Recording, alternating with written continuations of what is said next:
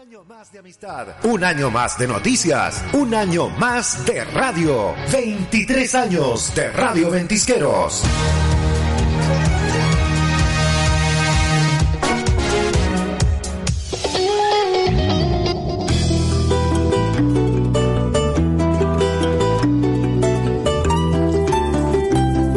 Sintoniza miércoles y viernes de 18 a 19 horas Ventana al Sur, tu conexión cultural en otoño, aquí en la 102.1 Radio Ventisqueros de Chile Chico. Ciclo de programas radiales Conociendo el arte y la cultura en la Ciudad del Sol, proyecto que se ejecuta a través del financiamiento de iniciativas de fortalecimiento a organizaciones culturales comunitarias FIFOC 2021.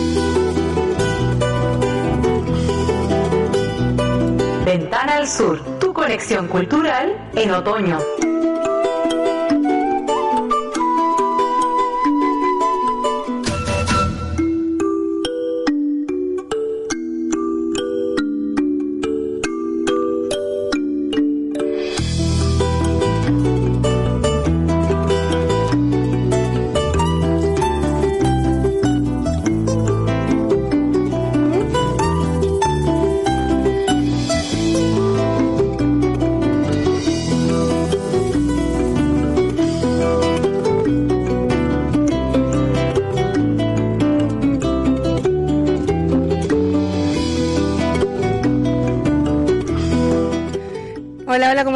Buenas tardes. Comienza entonces nuestro programa acá, Ventana al Sur, tu conexión cultural en otoño en Radio Ventisquero, la 102.1.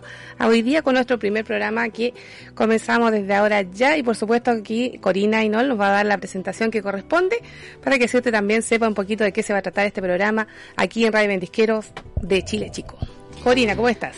¿Qué tal? Muy buenas tardes a toda la gente que está escuchando en este momento este primer programa de Ventana al Sur este programa de arte y cultura que va a estar en la conducción de Marla Carol y Carolina Cárdenas, eh, ambas eh, artesanas, eh, socias de la agrupación social, perdón, de la agrupación Artesanas y Productores Chile Chico, además de, de, bueno, el caso de Carolina de gestora cultural, presidenta de otra agrupación también cultural como es Urdimbre. es un programa desde gestoras de la cultura para la comunidad y para los demás artistas y gestores de la localidad, así que estamos muy contentas de esta primera emisión que está financiada por el FIFOC 2021 del programa Red Cultura y que va a traer un total de 12 episodios de este, de este programa Ventana al Sur. Pero para comenzar el día de hoy, les voy a dejar que ustedes avancen con los invitados que están ya aquí en el estudio, que ustedes mismas los van a presentar. Bueno, muchas gracias ahí, Corina, también por esta introducción. Bueno, yo no tengo muchos títulos, pero sí también les recuerdo que soy de Artelana, la agrupación de Artelana. Bueno, eh, vamos a presentar al tiro. Acá tenemos en nuestro estudio para conversar eh, con Brenda Melehuestuna y es tesorera y don Hernán Contreras, vicepresidente de la agrupación social y cultural Los Cristalinos. ¿Cómo están? Buenas tardes, bienvenida, bienvenido. Buenas tardes, Marla. Eh, bueno, agradecer, chiquillos, por la por su invitación. Para nosotros como agrupación igual es un agrado que cada vez que nos invitan, así que gracias por eso. ¿Cómo está don Hernán? Buenas tardes. Buenas tardes, señorita. Eh, gracias por su invitación. Y lo que no me esperaba era esto y no, está, no estoy muy preparado, pero algunas mentiras le voy a echar.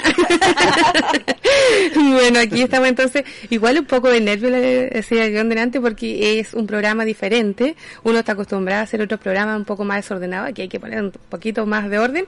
Pero bueno, esperemos que igual a la gente que está en su casa les guste, porque va a traer mucha, eh, sobre todo algo que no estamos de repente muy acostumbrados acá en Chile Chico, que es la cultura, nos cuesta mucho. De repente estamos, nos vamos por otro lado, pero aquí este programa se trata de esto, de conocer un poquito más de ustedes también como, uh, como la agrupación que son, que cuéntenos igual cuándo se, cuándo inauguraron, cuándo se eh, tomaron esta decisión de hacer esta agrupación y cuántos años llevan ya igual.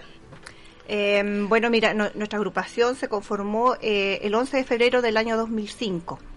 A la fecha ya, ya llevamos 17 años trabajando como organización. Eh, el motivo de, de, agruparnos fue que de la, en el año 2003 eh, un grupo de personas que fueron a visitar a Puerto Cristal después de haberse salido todos de allá Y en esa visita, que fueron como 20, 30, ¿tú fuiste Sí, yo, yo fui a tomar algunas, ¿cómo se llama? Imágenes de- del lugar y vimos que habían problemas con la con algunos lugares que nosotros siempre tenemos que ahora visitamos, tales como el, El el cementerio. cementerio que está botado, habían animales ahí, así que yo tengo un hijo ahí, así que todo eso había que arreglarlo y para eso había que juntarse entre todos nosotros y hacer un algo por, por incentivar que la gente vaya y, arregle esos problemas que habían de, de desorden que habían en el cementerio. Además de eso, hay una iglesia, dos iglesias, hay una iglesia evangélica y otra católica. Entonces todo eso había que hacerlo, que cosa que se mueva, que haya algo que, Que se mantenga, que la se idea era... mantenga, claro. Y como todos nosotros vivimos muchos años ahí, pasamos muy buenos lugares, muy buenas, muy buen tiempo, y le voy a decir que había que incentivar y fue algo explosivo que todos aceptaron. Claro, la- usted, perdón, eh, ¿cuántos años eh, vivió usted en Puerto, en Puerto Cristal? Eh, como 11 años más o menos, 11 porque años. yo entré el 66, para que fue, salí el 75 por ahí. Como 10, 12, 10 a 11 años estuve en Cristal. Entré de minero, ¿Ya? como cualquier minero, en ese tiempo no había no había cuestiones de seguridad, nada, nomás que llegaban y le entregaban el equipo y sálvese quien pueda, pues, era. Ahora no, porque a uno le dan una igle- eh, le enseñan cómo tiene que salvarse, qué sé yo, todas las cuestiones de seguridad. Guante, casco, cinturón, eh, overol y botas de goma. Y listo, para la mina. Ese era el tema en esos años. Ahora ya cambió la cosa. Para mejor para los mineros. Sí, no hay mucho. Eh, Ahora, imagínese, tienen casco, tienen un programa que se llama, antes de entrar, uno le, le dan cinco minutos de charla de seguridad, en fin, todo eso, entonces eso no existía antes. Y Era todo se hacía a pulso. Ahora ya la pala no corre. Wow. Antes había carretilla para dentro de la mina. entonces eso, todo eso cambió. Eh, bueno, Brenda, eh, cu- ¿cómo, ¿cuántas personas eh, empezaron con esta agrupación? Mira, bueno, el primer viaje fueron como 20. El 2004 eh, se hizo otro viaje a donde se invitó a más gente, fueron 100 cristalinos. ¿Ya? Como 100 personas que fueron en el segundo viaje y ese fue financiado en esos años por la minera Cerro Bayo, que estaba. Ellos eh, organizaron todo y nos pagaron, porque antes, los primeros viajes que nosotros hicimos, eh, la Pichero teníamos que cancelar, o sea, ahí pagamos un charter. Que incluso los primeros años nosotros postulamos a proyectos al gobierno regional eh, y para poder eh, costear todo eso. Era charter, la comida, todo. Así que en esos primeros años era como más complicado. Eh, y después el 2005, ya cuando se organizó, se llamó y se le, se- nos organizamos como agrupación, ya eh, se empezaron a inscribir más gente, 40, 50 personas al tiro y así. Hoy día en nuestros registros son 153 socios, pero de eso eh, hay gente que ya ha partido porque ya no está con nosotros. Pero eh, los registros es, es- es eso. ¿Esta eh, agrupación solamente son personas que tienen que ver con cristal o igual hay socios, digamos, que son porque les interesa o les gusta? Eh, no, también hay gente que, que le ha gustado la historia, que le gusta el trabajo que nosotros hacemos. Así que no solamente gente que vivió en Cristal o que, o que nació ahí y que después se fue. pues, O sea, hay, en realidad hay de todo. De todo. No, o sea, no tenemos como decir que, hay que exclusivamente que haya vivido allá, no. Ah, ya. Igual tenemos socios que, que les gusta el trabajo que hacemos, así que siempre está ahí co- cooperando, ayudándonos en, en una u otra cosa. Ustedes eh, como agrupación eh, social y cultural, los cristalinos son muy conocidos y también tienen hartos, han, han postulado hartos proyectos, han tenido bastantes logros igual como los libros. Eh, me imagino que igual han viajado a otros lugares a, conocer otra cultura. Cuéntenos un poquito igual de eso. Eh, nosotros, mira, eh, desde, el, desde el 2005 hemos tenido como harta trayectoria, en realidad hasta este año. Hemos hecho varias cosas. Eh, bueno, hemos participado con el Consejo de Cultura desde siempre, que sí, o sea, siempre nos tienen considerados igual porque en todas las cosas que nos piden ahí nosotros estamos participando. Angélica ha viajado a diferentes lugares, yo igual al participar en, en, la, época que fui presidenta tuve que ir hasta... Um, ay, no me acuerdo cómo se llama este lugar, pero hemos viajado en diferentes partes que nos han invitado, igual que la, acá a nivel regional. Ya. Eh, ¿Cuántos libros ya han sacado ustedes ya? Mira, en el año 2000 el 2008 eh, sacamos un documental que se llamó Los Cristalinos. ¿Ya? Que este fue un audiovisual. Después sacamos el 2016 Nuestra vida en Puerto Cristal. Eh, después el 2020, que fue el libro este, una historia suspendida en el tiempo, que es del cementerio. ¿Ya? Y este año es que lanzamos el libro, la reedición del, del libro de Nuestra vida en Puerto Cristal, que fue eh, ahora este año lo hicimos en el mes de enero, febrero, ya terminamos ese proyecto. Eh, ustedes como agrupación, igual como yo les reitero, son muy conocidos, donde uno cuando uno dice Chile Chico, dice, ay, hay una agrupación que son los cristalinos, y, se conversa mucho igual de, de Puerto Cristal, de la historia que tiene ahí. Eh, ¿Cómo nace igual esto de, ir todos los años? Bueno, ahora lamentablemente por la pandemia se ha suspendido un poco eso, pero ¿cómo nació de usted de agrupación de ir a visitar todos los años a, ahí a darse, eh, digamos, entre paréntesis, un paseo igual, a recorrer las calles, los lugares, a mantener el cementerio, como dicen ustedes, que son lugares tan sagrados igual para muchas personas? Eh, ¿Cómo nace eso de hacer, de ir todos los años? Ustedes van una vez al año como agrupación en general, ¿cierto? Pero igual van durante el año, me imagino. Mira, nosotros, el, ese viaje, es, bueno, nosotros lo llamamos nuestro este, visita patrimonial. Ya. Para nosotros es una fecha, o sea, que se hace en el mes de febrero, por lo general es el segundo fin de semana de febrero. Eh, en, esa, en esa visita, nuestro principal objetivo es hacer, ir a hacer limpieza al cementerio eh, hacerle la limpieza y pintar la Virgen de Lourdes, que es una Virgen hermosa que tenemos ahí en Puerto Cristal. Eh, la, misa que, que, se hace a la llegada prácticamente eh, ese día y hacer el, el, recorrido, una ceremonia y tratar de hacer como ese día igual el festejo del Día del Minero, que para en Puerto Cristal en esos años era muy una fecha muy importante. Así que en un día o dos días que hemos tratado, o sea, bueno, en los últimos dos viajes hemos ido desde el viernes y nos volvemos hasta el día domingo. Mm. Así que ahí aprovechamos de hacer mucho más cosas. Claro.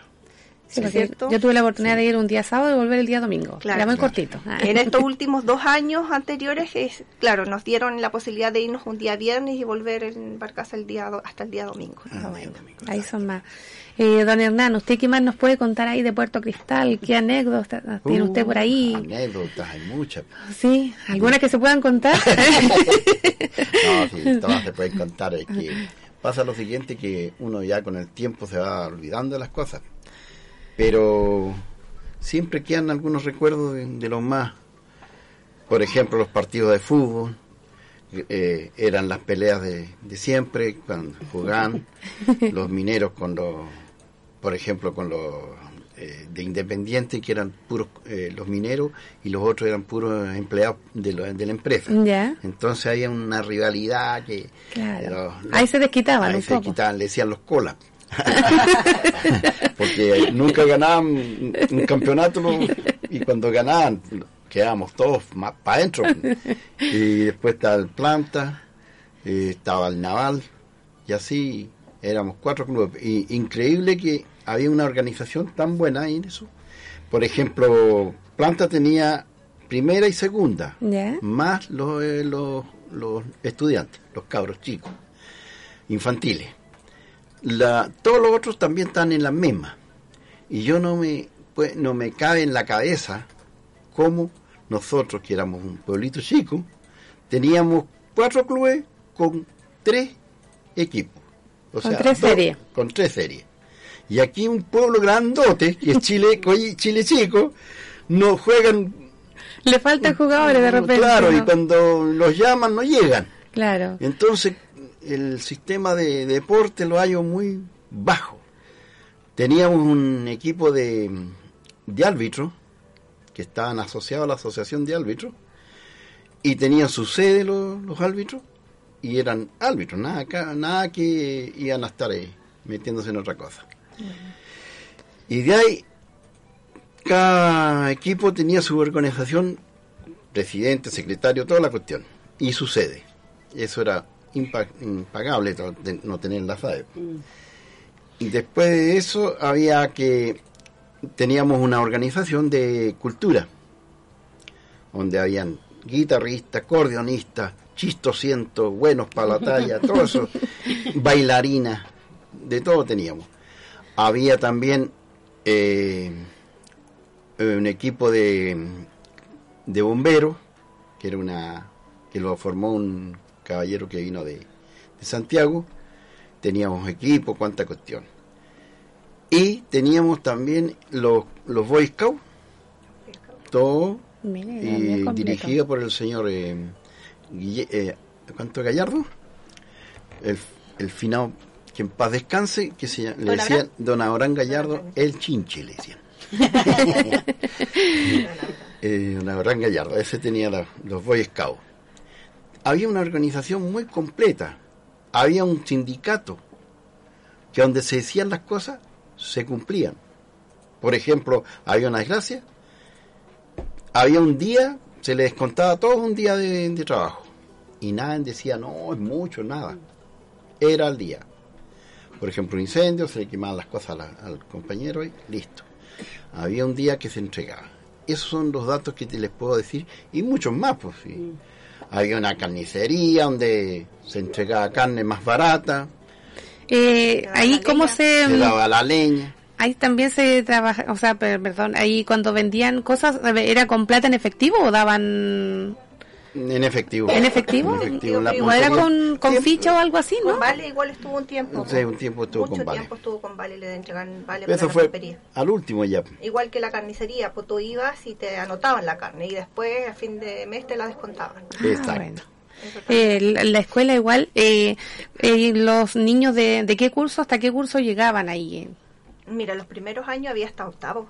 Yo Sí. estudié hasta octavo básico. Después cuando se terminó ya había hasta sexto, séptimo. Ya después se venían a Chile Chico, o se iban Claro, también para otro. uno tenía que salir a estudiar a Coyhaique, a Chile Chico. Pero yo me acuerdo que yo estudié hasta octavo. Eh. Octavo básico ya. O sea, eran bien, bien completos. ¿Cuántos habitantes Sí. más o menos tenía cuando estaba, digamos, a full ahí la mina en Puerto Cristal? ¿Cuántos integrantes más o menos, o sea, personas vivían ahí? Ahora unas 500. O como 800 personas llegaron Sí, ahí. Sí. hartas. Es que había está la casi toda la gente vivía con su familia, Sí, con pues, hijos. la otra que Ah, había y la aquí. otra parte que había en los casinos, que donde Los estaban los obreros, o sea, los casinos que donde vivían los solteros. Además, te- allá no se pagaba arriendo, luz ni agua, porque eso lo da la empresa. Había una clínica para atención médica. Estaban en- yo cuando llegué estaba el, el señor Gamboa. Después fueron pasando. También tengo que aclarar que había un retén de carabineros. Saludo a carabineros. en, su día. en su vida a los 95 años y había un retén de carabineros que hacía de ahí salían unos carabineros a hacer recorrido para adentro para el, interior. para el interior en- de a caballo y volvían había uno que siempre traía pavos, gallinas y lo dejaba cerquita donde pasábamos nosotros y pasamos a buscar uno cada en la noche Sin que se den cuenta. Se den Lo cuenta. primero es meterle que cuatro dineritas. No, Son harta eh, cristal. Eh, ¿Por qué después, eh, digamos, se, se dio término a, la, a esta mina que era tan famosa igual? ¿Por qué? Porque ya no salía más material. ¿Qué pasó con eso? No, material había y todavía Sí. sigue habiendo. Pero lo que pasa, pasó ahí fue que ya cuando vino el golpe de Estado, ya, porque eso está financiado por Corfo, ¿no es cierto? Entonces ya cambió el sistema y hubieron, había, sacaron que había muchas pérdidas y que, y la, porque estaba muy lejos el Claro. retiro del mineral. Ya no le daban los costos. Claro, los costos subieron y entonces no, no era No era rentable. rentable para, para el Estado. Y ahí sonamos. O sonaron los que estaban, porque yo ya me he retirado, ya en el 75 me retiré. Que, que fuerte igual, me imagino, para la gente que estaba ahí en- viviendo en ese tiempo, eh, que se terminara la mina y que lamentablemente tenían que partir y dejar ese lugar que tenía tantos recuerdos, de, personas que nacieron ahí, me imagino, que vivieron años ahí y tener que partir, dejarlo todo y llegar a un lugar igual a empezar todo de nuevo. Pero si nosotros, yo por ejemplo, habían veces que nos sacaba feriado y me quedaba por, por, eh, jugar fútbol porque resulta que era el campeonato, pues jefe, ¿cómo íbamos a perder el partido? Así que uno se olvidaba de salir, pues, ¿qué iba a salir a hacer? Si no, había nada. Fue súper difícil para muchas familias. Hay gente que, que nació y que vivió toda su vida ahí porque hizo su familia, se casó, tuvo los hijos y después llegar y salir y a vivir a otro lugar donde más encima hay mucha gente que no tenía nada, porque allá en Cristal te daban la casa, te daban todo, tenías todo ahí mismo. Y después llegar a otro lugar donde ya tenías que empezar a pagar un arriendo si no tenías tu casa, pagar la luz, pagar el agua, comprar la leña, cuando ya en Cristal el que no, o sea, toda la gente salía a buscar su leña, iba a hacer su leña en realidad. Después te daban el camión y con el camión te lo iban a buscar y te lo iban a tu casa. Incluso, o sea, las casas tenían agua caliente, tenían los baños adentro, las mismas casas, incluso llegar acá ya que tenían que ir a un pozo, o sea, era como difícil, fue muy difícil para la gente, porque ya mal que mal tenían todas las comodidades. Claro, no, habían a lo mejor, cosas que, que, te faltaban, porque de repente ya las verduras, algunas cosas a veces que no llegaban, todo, todo lo que en otros pueblos habían, pero eh, la gente igual, o sea, vivía bien yo considero que por lo menos... Sí, pues yo me acuerdo que el que llegaba con verdura era el loco rey que le decían. Ah, claro, el de Caballero Fachinal, me acuerdo que llegaba en la, en la, la barcaza. Y la, y la señora de, ¿cuánto? De viejitos de, ¿cómo se llama? Que todavía vive aquí en la calle, calle Simón Bolívar. Que, ah. ¿Cómo se llama la otra señora? No me acuerdo el nombre.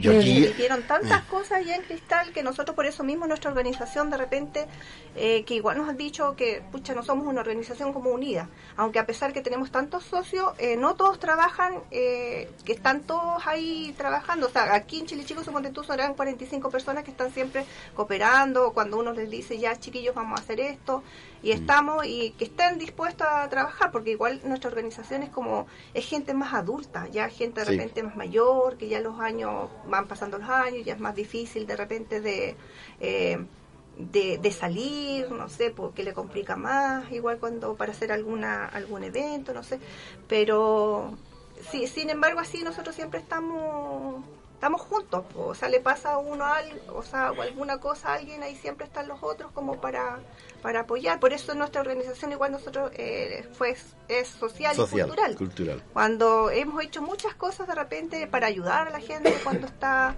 eh, cuando está en dificultades, sobre todo en la parte económica, que tú cachai que acá de repente alguien se enferme y tiene que salir, bueno, nosotros hacemos nuestros beneficios, que para todo esto siempre hemos hecho muchas empanadas, la gente, todas las veces cuando hacemos algo siempre se vende todo, nunca nos queda nada, gracias a Dios, porque siempre nos compran todo, porque nuestras cocineras son buenas, buenas para cocinar, las empanadas, cuando hacemos completo, hemos hecho plato único, hemos hecho muchas cosas, o sea, para financiar todo lo que lo que en, una organización en realidad se necesita.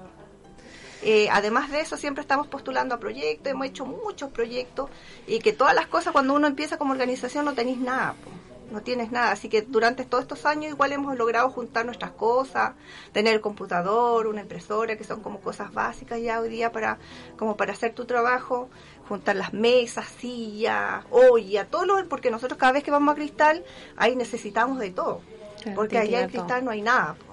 desde tenemos que ya desde una cuchara hasta una silla, suponte tú. O sea, y tenemos que llevar de todo. Así que durante todos estos años hemos logrado juntar cosas así de a poco, haciendo proyectos y gracias a Dios no, nos ha resultado. Incluso el año 2009 igual recibimos a nosotros como organización a nivel nacional a una de las mejores organizaciones que se han preocupado de por el patrimonio. Y fue un reconocimiento que me hizo Monumentos Nacionales, que nosotros, que incluso yo tuve que viajar a recibir ese premio, que igual no, no deja de ser cosas que son importantes, igual que a nivel regional, igual nos han reconocido bastante en, en eso por todo nuestro trabajo, nuestra trayectoria que hemos tenido. Uy, nos gustaría tener así como mucho más tiempo, de verdad que es un gusto de, de escucharlo, ustedes saber un poco más de Cristal. Eh, este programa igual se trata de eso, de que la gente igual conozca un poquito más de ustedes, eh, de, de tantas cosas, como le digo yo. No sé si Carolina quiere preguntar algo más. Sí, tengo una duda.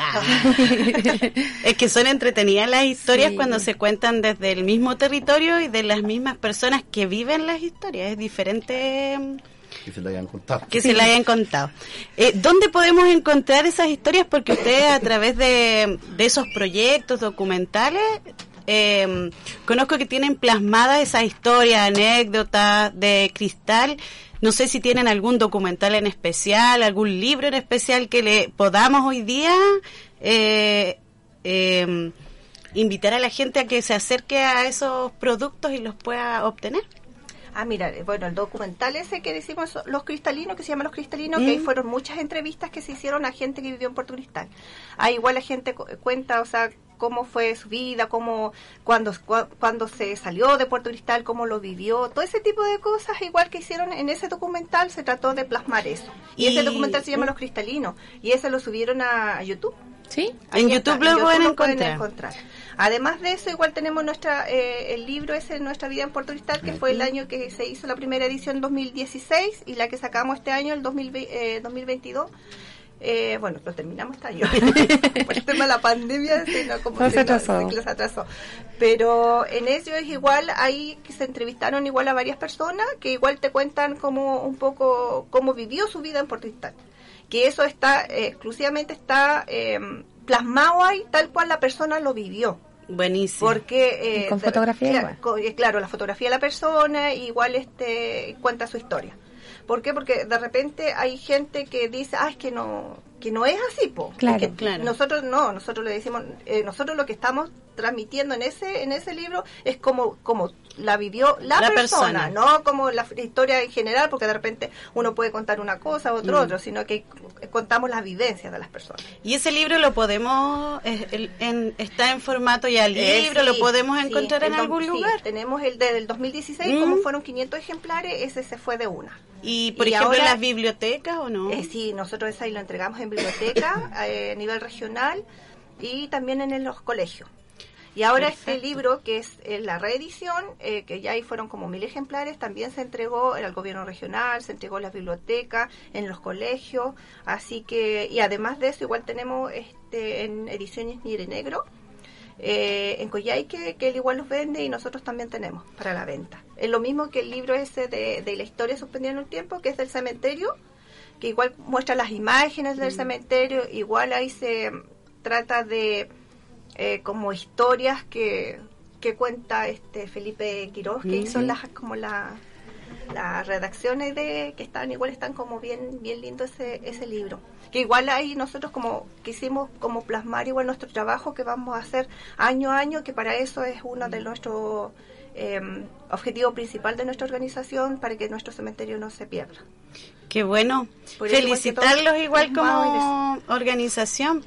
Y tengo la última duda. Ah, igual invitar a la comunidad que se acerque a estos trabajos artísticos, culturales del rescate de patrimonio. Ya sabemos que tenemos un video en YouTube, un documental donde podemos acercarnos a más eh, relacionados con Puerto Cristal. ¿Cómo? La, la pregunta es la siguiente. En la actualidad hay muchas organizaciones que se están creando, organizaciones culturales. ¿Cómo se sostiene una organización cultural? con tantos años de trayectoria. ¿Qué es como, no sé, cuál ingrediente podrían decir así a las otras agrupaciones que recién se están creando para sostener una agrupación tan unida, porque creo que es algo que a ustedes los caracteriza, del, del trabajo comunitario, colectivo y mantenerse en el tiempo?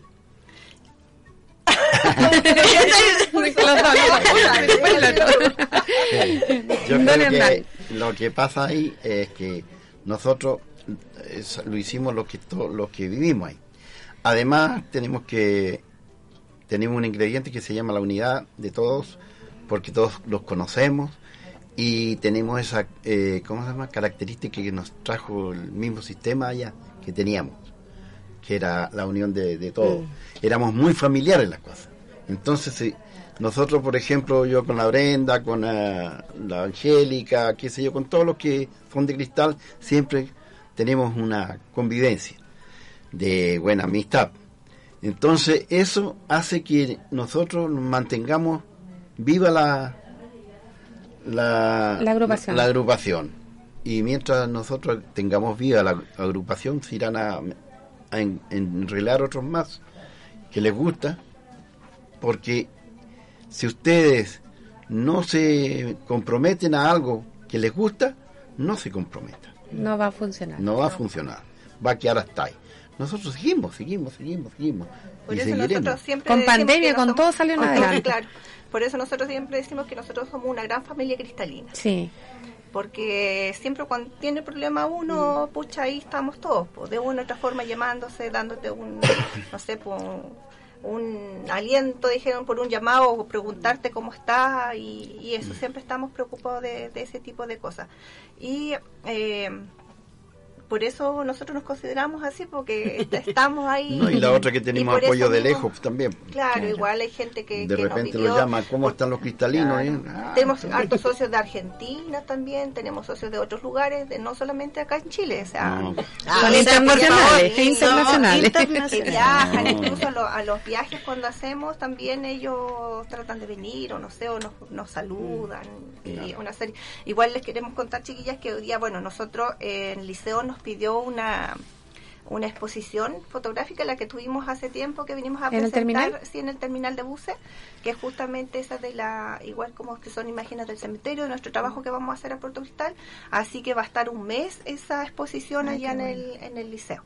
Ahí no, ¿Cuándo va a comenzar la exposición? Eh, mira, nosotros la fuimos a dejar el lunes, pero ellos mismos, o sea, nosotros se las pasamos y ellos mismos la iban a instalar en el liceo. Ah, ya, entonces va a estar abierto igual para la comunidad. Y ahí no sabría decirte, pero ah, nosotros se las pasamos al liceo porque ellos no van a van a tenerla y tenemos que ir a la fotografía, no van a dijeron y, eso, pero igual, o sea, nosotros igual hemos hecho muchas exposiciones en Santiago, en diferentes Son muy lugares, famosas. así que no hemos hecho un buen, creo que hemos un hecho buen un buen trabajo durante todos estos años y esperamos seguir haciendo más. Bueno, eh, yo los felicito de verdad porque es una agrupación que se ha mantenido en el tiempo. Eh, se nota la amistad, el cariño que se tiene la agrupación por todo lo que hacen y por todo lo que llegan a, conformar de lo que ustedes se, no sé, pues quieren hacer algo y todos se apoyan, y entonces así también sale el proyecto que ustedes quieran, así que igual eso es genial para ustedes, sobre todo para la cultura, que de, es muy buena. Así que no sé, Carolina, nos mm. despedimos ya, lamentablemente. yo creo que agradecerles por haber estado en este espacio, en nuestro primer programa. vamos bastante. Acá había unos saluditos antes que nos dice eh, Sandra Sánchez, Sandrita dice que linda mi amiga Brenda, dice saludos para todos. Angélica Melehuechún dice escuchando la radio, mucho éxito en su programa, chiquilla. Así que ahí están escuchando también, así que eso fue. Ah, Tenemos dos auditoras.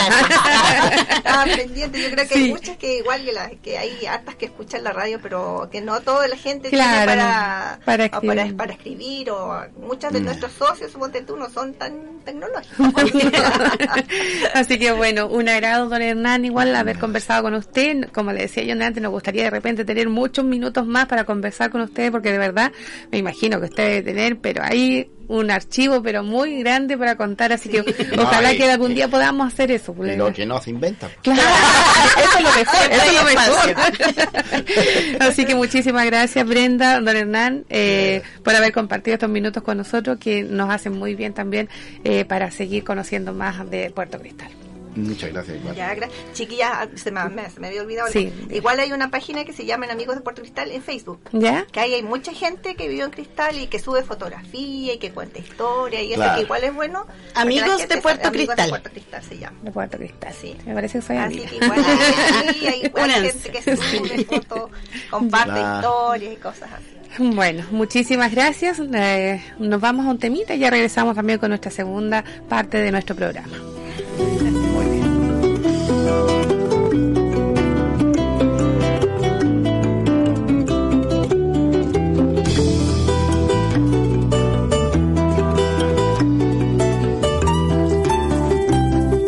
Sintoniza todos los miércoles y viernes de 18 a 19 horas Ventana al Sur, tu conexión cultural en otoño, aquí en la 102.1 Radio Ventisqueros de Chile Chico.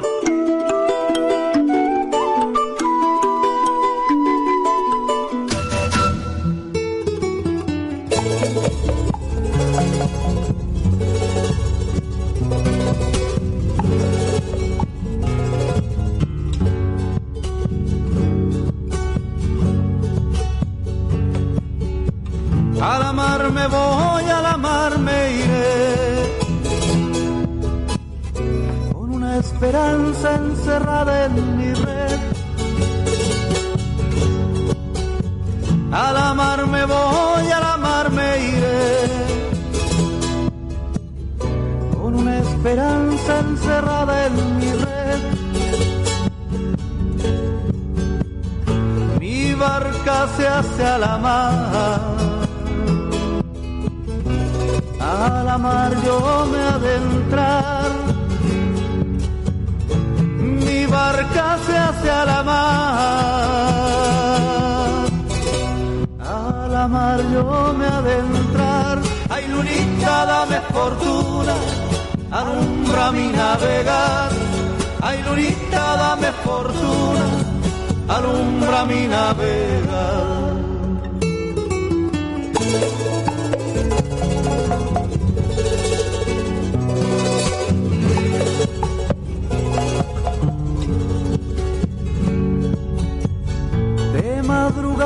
Te dejó el sueño. Mujer y canto en el mar. Donde a veces se pierde la vida. En el azar que en mi navegar. Ay, lunita, dame fortuna. Alumbra mi navegar. Ay, lunita, dame fortuna alumbra mi navega.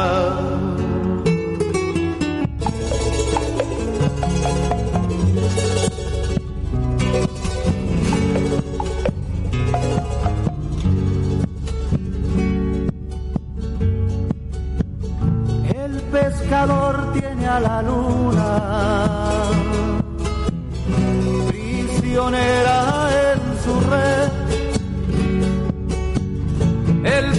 pescador tiene a la luna, prisionera en su red, pescadora y pescador, dale la libertad, no cambies la vida sencilla. Por riqueza y poder, pescadora y pescador, que no te podrá alumbrar.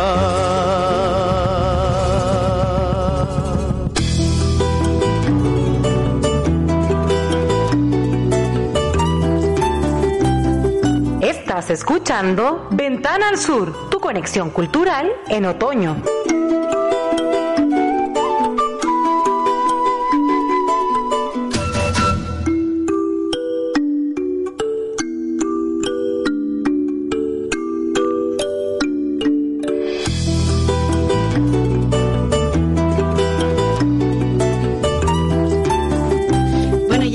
De vuelta, Marlita, con unas nuevas invitadas. Hicimos un cambio así, súper fugaz.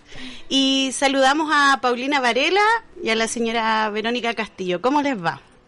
Hola, muy bien, gracias. hola, hola, ¿cómo están? Bueno, son nuestras segundas invitadas del primer programa de Ventana al Sur, así que muy, muy bienvenidas. Eh, en primer lugar, eh, consultarles cómo nace, Paulina, eh, el oficio del cuero, recalcar que eres artesana en cuero y que llevas un, tiempo trabajando esto. ¿Cómo nace este oficio eh, en tu vida? Sí, en, mi vida nace porque me lo enseñó mi papá. Mi papá trabaja desde hace mucho tiempo, bueno, él es profesor y en las épocas como de, vacaciones de enero, febrero, él se dedicaba siempre a, a trabajar eso, desde que yo tengo, desde que era muy chica. Entonces tengo ese recuerdo de estar siempre en los veranos como con mi papá en el patio viendo cómo hacía las cosas, nos hacía los zapatos, las mochilas y ahí yo cabra chica metía al lado de él ahí todo el rato viendo viendo cómo hacía eso. Entonces lo tengo como muy de recuerdos así de la infancia. Bueno, y usted señora Verónica, ¿cómo son sus inicios en el en el oficio de la artesanía? Bueno, en el caso mío es totalmente diferente como la Paulina, porque yo, como siempre he dicho, todas las artesanías que he aprendido, me hubiera gustado mucho haber, eh, haberlas aprendido de, de mis ancestros, digamos. Claro. Las circunstancias no fueron así, así que las aprendí a través de capacitaciones. Entonces, este tipo de artesanía que hice yo, la aprendí en una capacitación que la entregó el, San José, la, el taller San José en Coyhaique, mm. hace como unos 17 años atrás, eh, y fue una artesanía en cuero de pescado. Y el monitor fue don Guido Jaramillo, que ellos son, él es de Chacabuco, pioneros de esa artesanía y por él aprendí hartas técnicas y igual ellos también trabajaron mucho tiempo atrás en lo que es salmón, todo ese tipo de cuero, bueno, se dieron las circunstancias mm. porque igual una que era un, un desecho, digamos, que, que en el fondo eh, le dieron una utilidad a ellos porque como estaban las pesqueras, entonces se le dio esa, se empezó a dar esa oportunidad. ¿Y cuánto tiempo lleva trabajando en, en el cuero de pescado? Yo estoy más o menos como 17 años trabajando en eso. Ahí hice, tengo varias técnicas, teñido, bueno, aprendí a curtir, aprendí a, a cómo estaquear los cueros, porque es totalmente diferente el cuero de pescado, curtirlo, como un cuero normal, digamos, un cuero de chivo, un cuero de, qué sé yo, de, vaca. Son totalmente diferentes los, los curtidos, digamos. Más o menos me demoro yo más o menos como un mes y tanto en tener el producto ya para empezarlo a trabajar.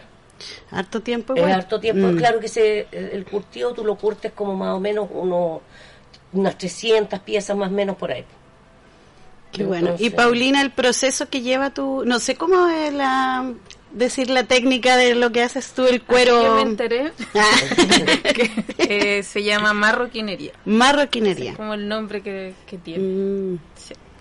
Y por ejemplo, ¿qué tipos de procesos puedes, puedes como contarnos? O, y la cantidad de, de tiempo que llevas trabajando en tu oficio. Sí, bueno, como te decía, lo tengo desde chica, pero así como que me dediqué a eso eh, harto rato fue cuando llegué a vivir acá a, la Patagonia, hace como siete años que me dedico así como, como arte. Porque igual en Santiago es, distinto el tema de la artesanía, pues como vivir de la artesanía en Santiago no es muy rentable, eh, se hace más difícil. Eh, entonces desde que llegué a vivir aquí como que eso lo tengo ya como una opción y algo a lo que a lo que acudo cuando como un trabajo como un oficio ya lo tengo más más reconocido pero a diferencia de la señora Verónica yo no hago el proceso de, del curtir y eso porque eh, yo ya compro por ejemplo el cuero ya ya viene listo para mm. yo elaborar lo que yo hago es como el proceso después de eso ya listo para trabajar todas las cosas sí. Chiquilla, y cuéntenos ustedes, igual eh, son integrantes de, en el caso de la Paulina, de artesanos y productores de Chile Chico, igual que la señora Verónica, más usted está en la agrupación de Artelana. Sí. Eh, como socia pasiva. Como ah, como socia pasiva. eh, ¿Cómo es trabajar o en su oficio eh, en la localidad? Porque no sé cómo Sí sé, pero les voy a preguntar para que el resto se vaya. voy, a, voy a hacer como que no sé. ¿Cómo es el proceso? ¿Trabajan en ferias? Eh, ¿Trabajan cada una en su casa particular? ¿Tienen sus talleres? Eh, ¿Cómo se va armando el, el tema de vender su producto ya terminado y cómo llega al cliente? Eh, Ahí la... por ejemplo, en el caso mío, ¿Mm? Eh, yo por lo general participo mucho en lo que me invitan a, ferias de repente que se hacen. No siempre, pero sí trato por lo general de, en cuanto cuando me invitan a ferias, participar lo máximo que puedo, porque una que también lo, esos espacios los utilizo como taller, porque yo trabajo en, la misma parte donde estoy exponiendo, una porque la gente pregunta cómo se hace, otra porque la gente ve la textura, eh, porque no solamente hago artesanía en, cuero de congreso, tengo una variedad de otros tipos de artesanía.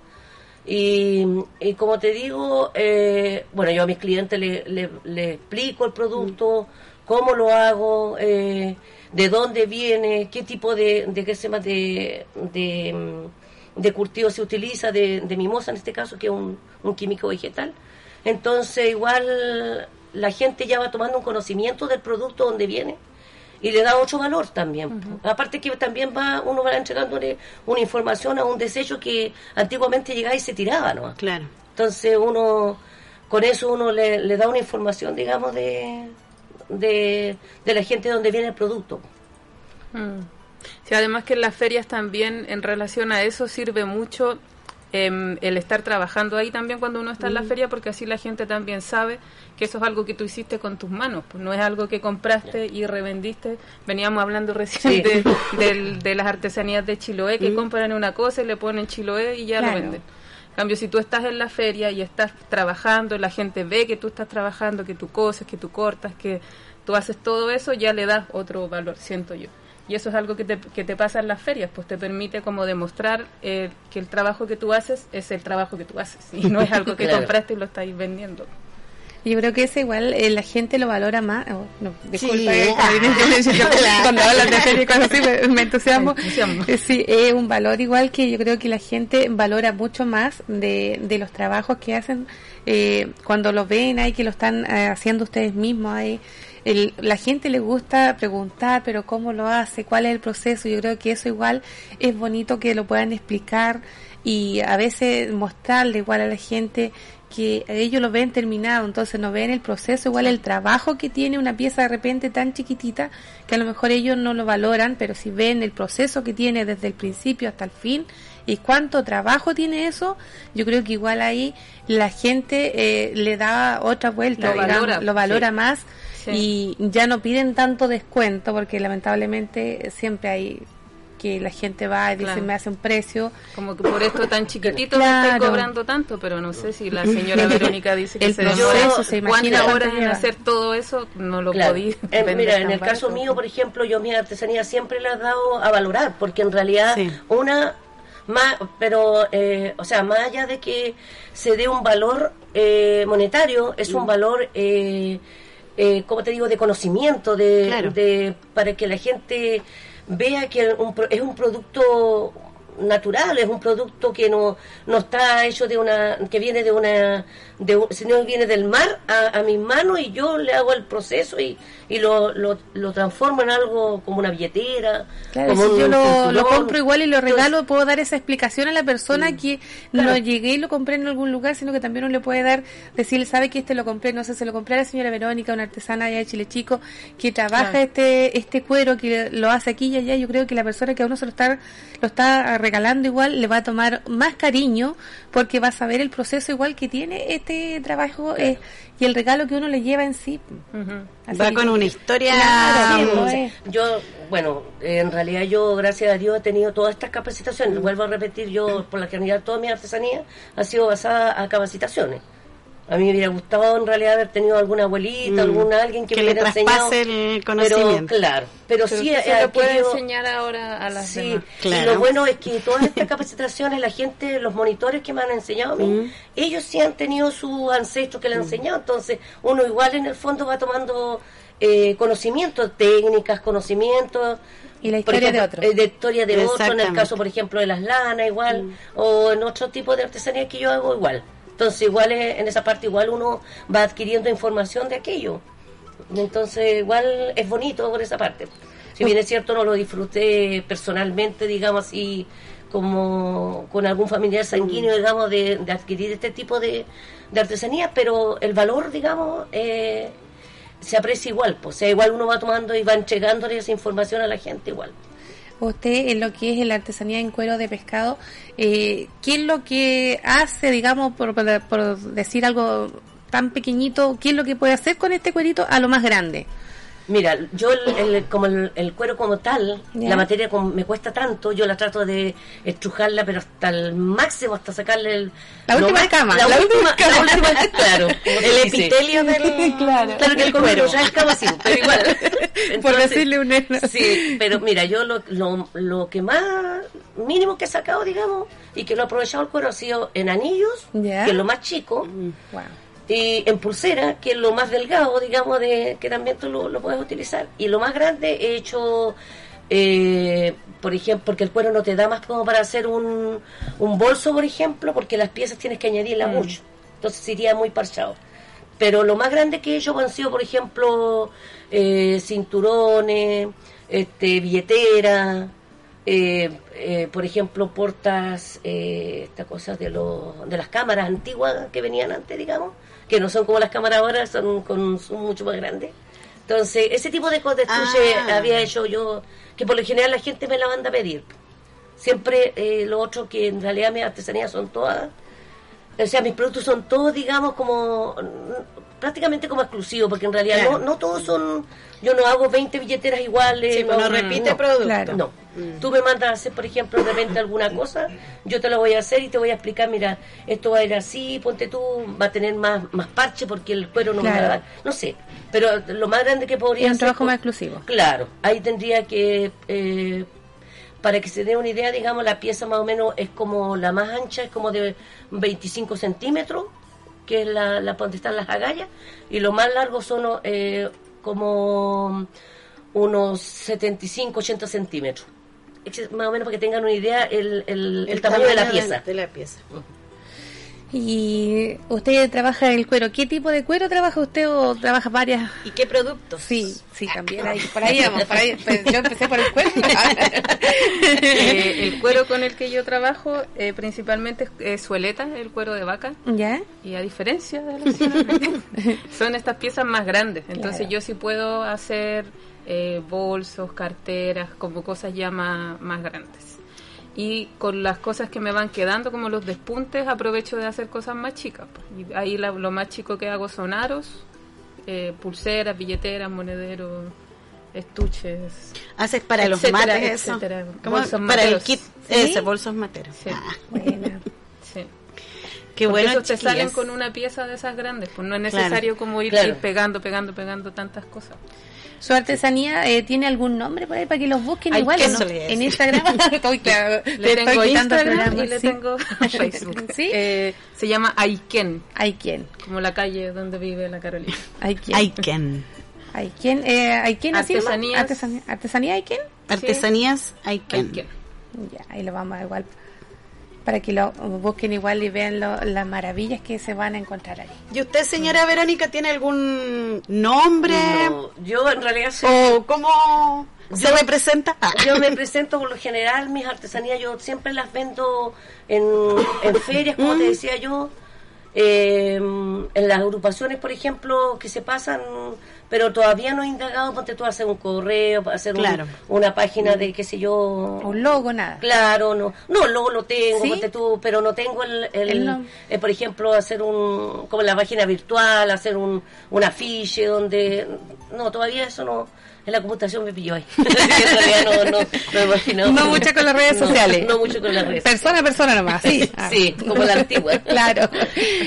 Chiquillas, eh, la misma pregunta que les hicimos a nuestros invitados anteriores, ¿cómo, cómo mantienen el oficio, cada una, claro, personalmente? Porque igual eh, sabemos que la, artesanía es un oficio que es bonito, entregas toda tu creación, puedes llegar a las personas, eh, creas productos, pero cómo mantienes en el tiempo, es, o sea, haces una estabilidad dentro de un oficio que igual es difícil eh, sostenerlo en el tiempo y lograr vivir de eso.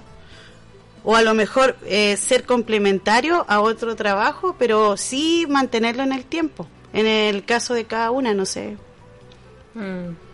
Bueno, en el caso mío, por ejemplo, bueno, yo soy un amante de lo que es artesanía. Mm. O sea, a mí jamás me aburre hacer un, un, producto, no me reinvento en hacer alguna cosa, por ejemplo, y como hago varios tipos de artesanía, entonces igual las voy mezclando. Entonces, el, en el caso del cuero, por ejemplo, siempre me va entusiasmando una cosa porque de repente vienen ideas de gente, por ejemplo, decirte, ponte tú, de repente me mandan a hacer un porta celular de esos grandes, entonces de ahí me voy, siempre me, estoy como reinventando en eso, cómo lo voy a hacer, eh, y, y, eso me da como entusiasmo para trabajar igual. Y Aparte trabajo que, igual al otro. Claro. Que no ser igual. Por eso, claro, esa es la diferencia. Ese también yo, mi artesanía yo no la hago en, en, cantidad, sino en calidad, más que nada. Y lo otro es, como te decía yo, este mm, eh, me da tiempo para todo. Mm. Entonces por eso quizás la disfruto más también, porque me da tiempo para estar con mi familia. No es una artesanía que yo tenga que estar ahí porque si la dejo de hacer se me, va, se me va a echar, a, o sea, no sé, porque sé yo, cómo pasan que tienes que dedicarte por lo menos una cierta cantidad de horas para que te quede algo bien. En este caso no, en este caso yo puedo coser un poco, lo dejo ahí, voy a buscar a mis nietos. O sea, por eso quizás están a, la han mantenido de mucho tiempo y quizás voy a seguirla manteniendo. La sabe complementar Porque la, el día Me, por lo menos a mí me ha agradecido cantidad, me siento ah, yo feliz cuando hago este tipo de cosas porque igual a uno le agrada, o sea, no es algo que yo diga, ah, chuta, tengo que hacer esto porque mm. tengo que levantarlo mañana, porque, o tengo que irme hasta las 4 de la mañana porque tengo que entregarlo, 20 billeteras, no sé, y, qué sé yo, y, lo voy a hacer muchas veces no con tanto detalle. Entonces, de repente, esas cosas así no, no va conmigo, por lo menos. Quizás por eso la disfruto más y he estado tantos años haciendo este tipo de artesanía. Mm. Yo usted. yo. eh, sí, yo creo que me ha servido, como les decía recién, el darme cuenta que acá, para mí por lo menos, el, el poder vivir de la artesanía ha sido una opción. Como igual lo complemento con otras cosas porque también hago otras cosas más, eh, pero, pero siempre eh, pretendo dejarme este espacio de, de, seguir haciendo estas cosas de artesanía, pues de no perder el, el oficio, como dice la Caro, porque me parece que es súper importante también resignificar eso y, y, como ponerlo en valor y no, no perderlo, como seguir, aunque cueste, eh, todo lo que, lo que pueda por eso. y creo que acá eso se puede hacer, porque también es, más valorado y siento que igual tenéis más espacios y posibilidades de hacer eso. Entonces, me, me cuesta a veces, pero intento siempre eh, seguir haciendo. Súper, súper. Chiquillas, ¿cuáles son sus proyecciones? Sabemos que se nos viene el Día de la Madre, sabemos que vienen varias fechitas, no sé si tienen programado alguna feria, tienen programado, no sé, alguna actividad que nos podamos ahora ofrecerle a la comunidad para llegar más allá en vivo y en directo a sus productos? Eh, bueno, eh, ahora estamos, eh, se ha programado una feria para el Día de la Madre en el terminal, así que... 5, 6, 7. 5, 6, 7. no sé por qué lo sé. Así que un agrado que ojalá vayan a, verlas porque van a ver cosas lindas. Y más adelante yo, en mi parte mm. por lo menos, quiero empezar igual a... Porque ahora ya tengo mucho más tiempo, digamos, a empezar a, trabajar, digamos, para exponer más. Entonces, ahí en donde me inviten voy a estar en realidad. disponible ahí. Disponible al... Paulina, ¿igual vas a estar en la feria? También voy a ir a la feria y mis proyecciones son, ojalá, poder eh, tener hartas cosas para, para ese día. Estoy intentando hacerme el tiempo para tener cosas. Entonces, Pero igual voy a estar... Eh, invitados toda la comunidad. Eh, ¿Qué fecha me dijiste, Marlita? 5, 6, 7. En el terminal de buses. Sí. Desde las 11 hasta las 6 creo que. ¿Ah, ya confirmamos horario? Sí. ¿Sí? de las 11 de la mañana hay muchas, muchas novedades. hasta las 18 horas. Sí. No llegue atrasado a, a, la feria. Entréguele un buen obsequio a su madre. Eh, invitando igual a, a, las chiquillas, todo lo que es artesanía en cuero, en diferentes mm, modalidades, lo podemos decir así. Eh, le vamos a dejar el espacio al micrófono abierto. No sé si quieren decir algo, no sé, en relación al oficio, en relación a ustedes como artesanas, cómo ven la artesanía en, la localidad de Chile Chico, cuáles son nuestras necesidades o, o cuáles son nuestras fortalezas como artesanos aquí, no sé.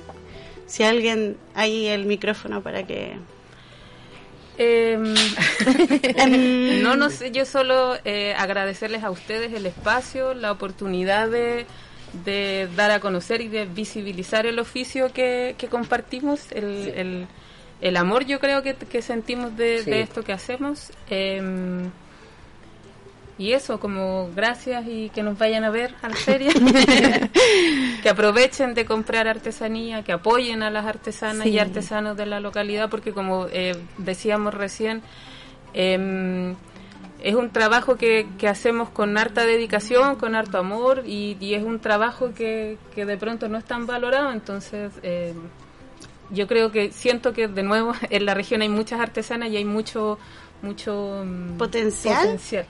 Y está bueno eso de, darnos a conocer, de apoyarnos y de que la misma gente también nos apoye. Así es. Señora Verónica, un agrado haberla tenido acá igual en nuestro primer programa. Estamos aquí todavía con los nervios un poquito, pero ya estamos relajando un poquito más. Muy bien. Sí, muchas gracias. Así que, bueno, eh, yo en lo personal igual me preguntaban antes de la señora Verónica, yo decía, ¿cuál Verónica? Me dice, pero ¿cómo si no es la...? porque yo la conozco a usted de verdad, años que nos conocemos, pero yo la conozco, yo la tengo de hecho registrada por Verónica Artesanías. Así la tengo yo. Entonces yo no sabía ese apellido de verdad. pero nos conocemos a harto, hemos compartido bastante con la señora Verónica, sé que es una excelente también artesana, hace unos trabajos maravillosos. Todo lo que ella hace igual, como dice ella, a cada uno le dedica cariño, esfuerzo, dedicación, esa, esas horas que uno pasa ahí y eso es lo que igual pedimos a la gente que, que valore eso cuando vaya a una feria, que elija lo que es artesanal, porque tiene mucho, como le, uno siempre dice, igual yo en mis tejidos, uno, cada vez que uno hace algo, se va parte de uno también en ello, porque uno se encariña con, la, con el trabajo que pues. uno realiza, entonces igual de repente hay cosas que uno hace y dice, uy, qué lindo, me gustaría que pero igual uno tiene que venderlo porque hay que hacer muchas cosas, retribuir todo el trabajo que uno hace, así que bueno, espero igual que les vaya muy bien, con Carolina acá, de verdad ha sido un programa muy bonito, en lo personal me ha encantado porque uno conoce tantas cosas y eso uno igual le va ayudando día a día a ser mejor persona. Así que muchísimas gracias. Muchísimas gracias, chiquillas, por haber estado aquí en el primer, primer, primer, primer, primer, primer, programa. Y buscar a Paulina, ¿cómo era? Aiken, Artesanías Aiken. Sí. En Facebook, Insta, y en Instagram. también. La señora Verónica Artesanías en la feria, más directamente con el público. Ah, y en esta feria, el Día de la Madre, no se puede perder van a estar las chiquillas ahí mostrando su producto. 5, 6, 7. 5, 6, 7 desde las 11 a las 18 horas. Sí, terminal de Agradecerle nomás en realidad por la invitación, primera vez que uno, que por lo menos en, mi caso participo en esto. Eh, y nada, pues o sea, qué bueno que en realidad eh, se haga este tipo de programas porque igual se hace falta acá, eh, acá en Chile Chico este tipo de programas. Yo por lo menos que, que escucho la radio y me pongo a trabajar de repente, ya sea en la mañana contigo, escuchándote, o, o con la madame, digamos, también. Entonces igual es un programa que agrada para que uno pueda trabajar su, su artesanía, por lo menos en el caso mío. Así mm. que nada, agradecida nomás del, de la oportunidad que se le da a uno. Muchas gracias. Nos vamos a ir a un temita. Sí, nos vamos a un tema y ahí nos despedimos.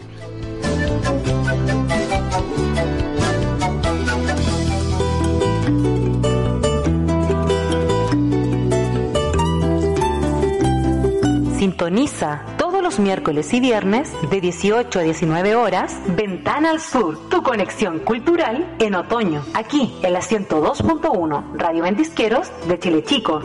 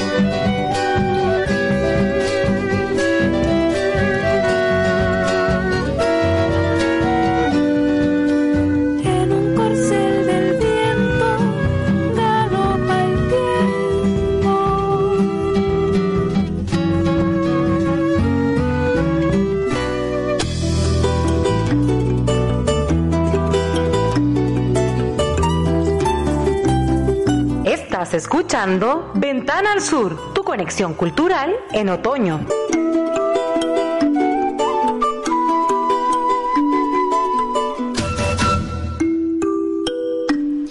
Bueno, y el tema que nos dejaba atrás, este último temita, es de Elizabeth Morris, El tiempo pasó volando.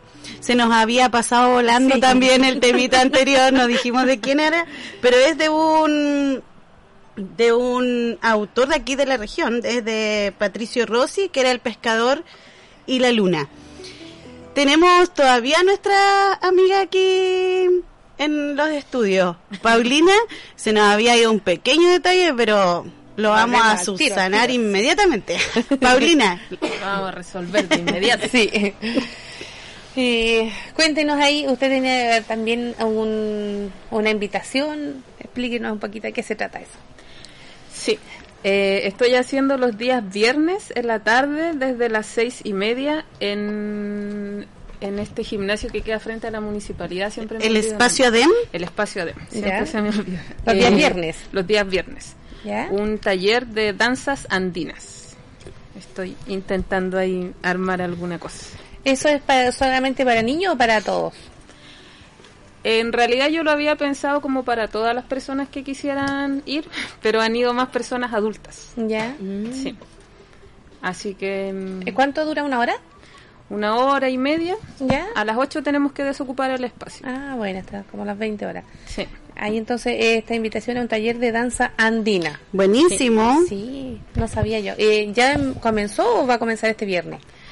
Ya llevamos como tres clases. ¿Ya? Tres clases ya, ya lleva funcionando el taller. Lo que sí este viernes no lo vamos a hacer. O sea, desde el, del otro no voy a viernes. estar en la localidad, pero el- desde el próximo viernes ahí ya eh, retomamos. Y está súper bonito porque, bueno, son danzas andinas ¿Ya? y la idea es que aprendamos y conozcamos un poquitito más en relación a estas danzas que son eh, hartas, variadas y distintas y que nos permiten conocer un poco más de la, de la cultura, la cosmovisión de los pueblos eh, andinos. Por eso son danzas y no es como un baile nomás. Tiene toda una, una historia, eh, representan un montón de cosas también. Cada danza está relacionada a, a la manera en que eh, los pueblos originarios antiguamente vivían y percibían el mundo. Entonces está súper bonito eh, eso, poder dar a conocer eso. Esto que están, estamos como en el extremo opuesto de, de, de eso. Claro. Eh, está lindo como conocer eh, un poquitito más de esas culturas también. Ya, pues ahí si usted tiene alguna ficha igual que nos comparta, entonces así nosotros aquí lo subimos también al muro de la radio, ¿le parece? Ah, súper. Sí, pues así la gente igual, eh, usted sabe que ahora las redes sociales son las que le llevan y la gente igual eh, ve las redes, entonces igual nosotros obviamente le vamos a dar las menciones que corresponden a nuestro programa porque eh, es llamativo, es diferente a lo que está acostumbrado uno de repente a hacer acá y yo creo que eh, hay que ir con las ganas nomás de, de aprender. Sí, de aprender algo nuevo, de darse un tiempo, un espacio para, para, probar. Sí, sí, voy a mandar a la ficha y a lo mejor algunas canciones para que puedan ir viendo también de qué, de qué se trata el, de qué se trata, de qué se trata el taller. ya, pues ahí está entonces la invitación hecha. Nosotros lo vamos a estar pasando igual en nuestro eh, matinal, así que en los programas de acá que tienen vivo Radio Ventisquera. Tenemos otra, perdón, Pablo, tenemos otras invitaciones. A ver, a ver. Porque la cultura ahora está como ¡fum! Sí, está full, está full. Así que comunidad atenta. Ah. Nos hizo súper bien empezar a salir de todo este proceso de pandemia. Nuestra productora va a hablar. eh, bueno, son dos invitaciones. Una es de Rolando Formón que dice les invito a ser parte de este concierto online inédito y exclusivo. Tiene invitados, tiene JP Aguilera y Ana Grandariega. Eh, con la compra de este ticket estás colaborando con la producción del próximo disco que saldrá a luz el 2023. Nos vemos en Rituales Sonoros. La invitación es a ir a la página de causa.cl, rituales slash Rolando Formón. Ahí se, digamos, sale la venta del ticket para el concierto, Rolando Formón invitados, pro fondos del nuevo disco Rolando Formón. Así que hay que apoyar a nuestros artistas locales. Y la otra relacionada con eh, que el 23 de abril, abril fue el día del libro y de los derechos de autor, entonces han habido una serie de actividades en la comuna durante todo el mes. Ya se hizo el mes del libro directamente. Y en esta última semana de abril, el Liceo Luis Arrabal Palma tiene una invitación que dice que se invita a toda la comunidad a la primera Feria Literaria Escolar 2022 en el gimnasio del liceo, ¿sí?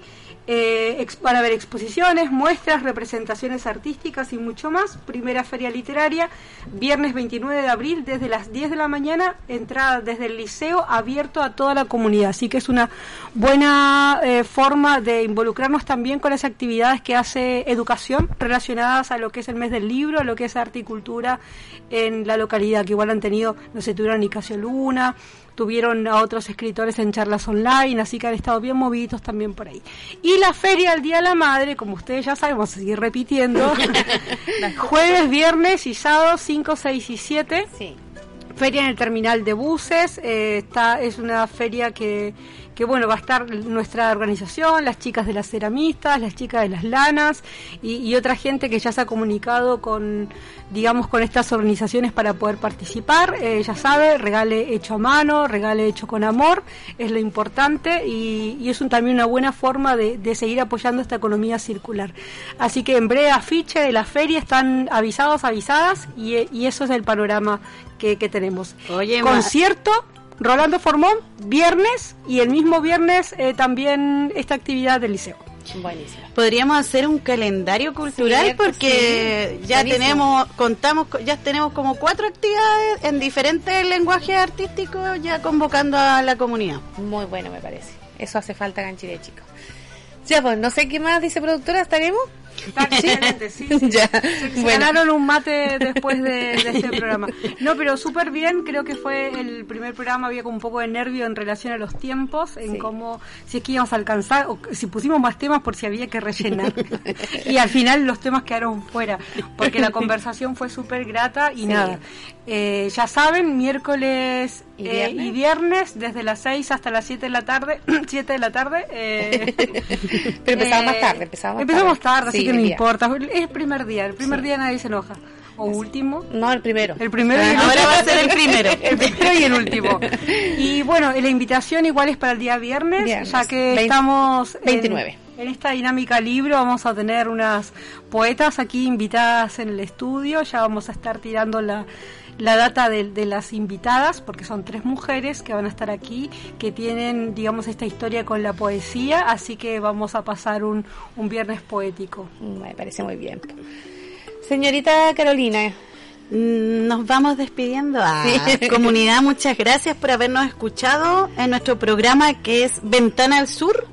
Tu conexión cultural en otoño. Aquí en Radio Ventisquero, la 102.1. La voz de Chile Chico. Chao, chao. Hasta el viernes. Muchas gracias.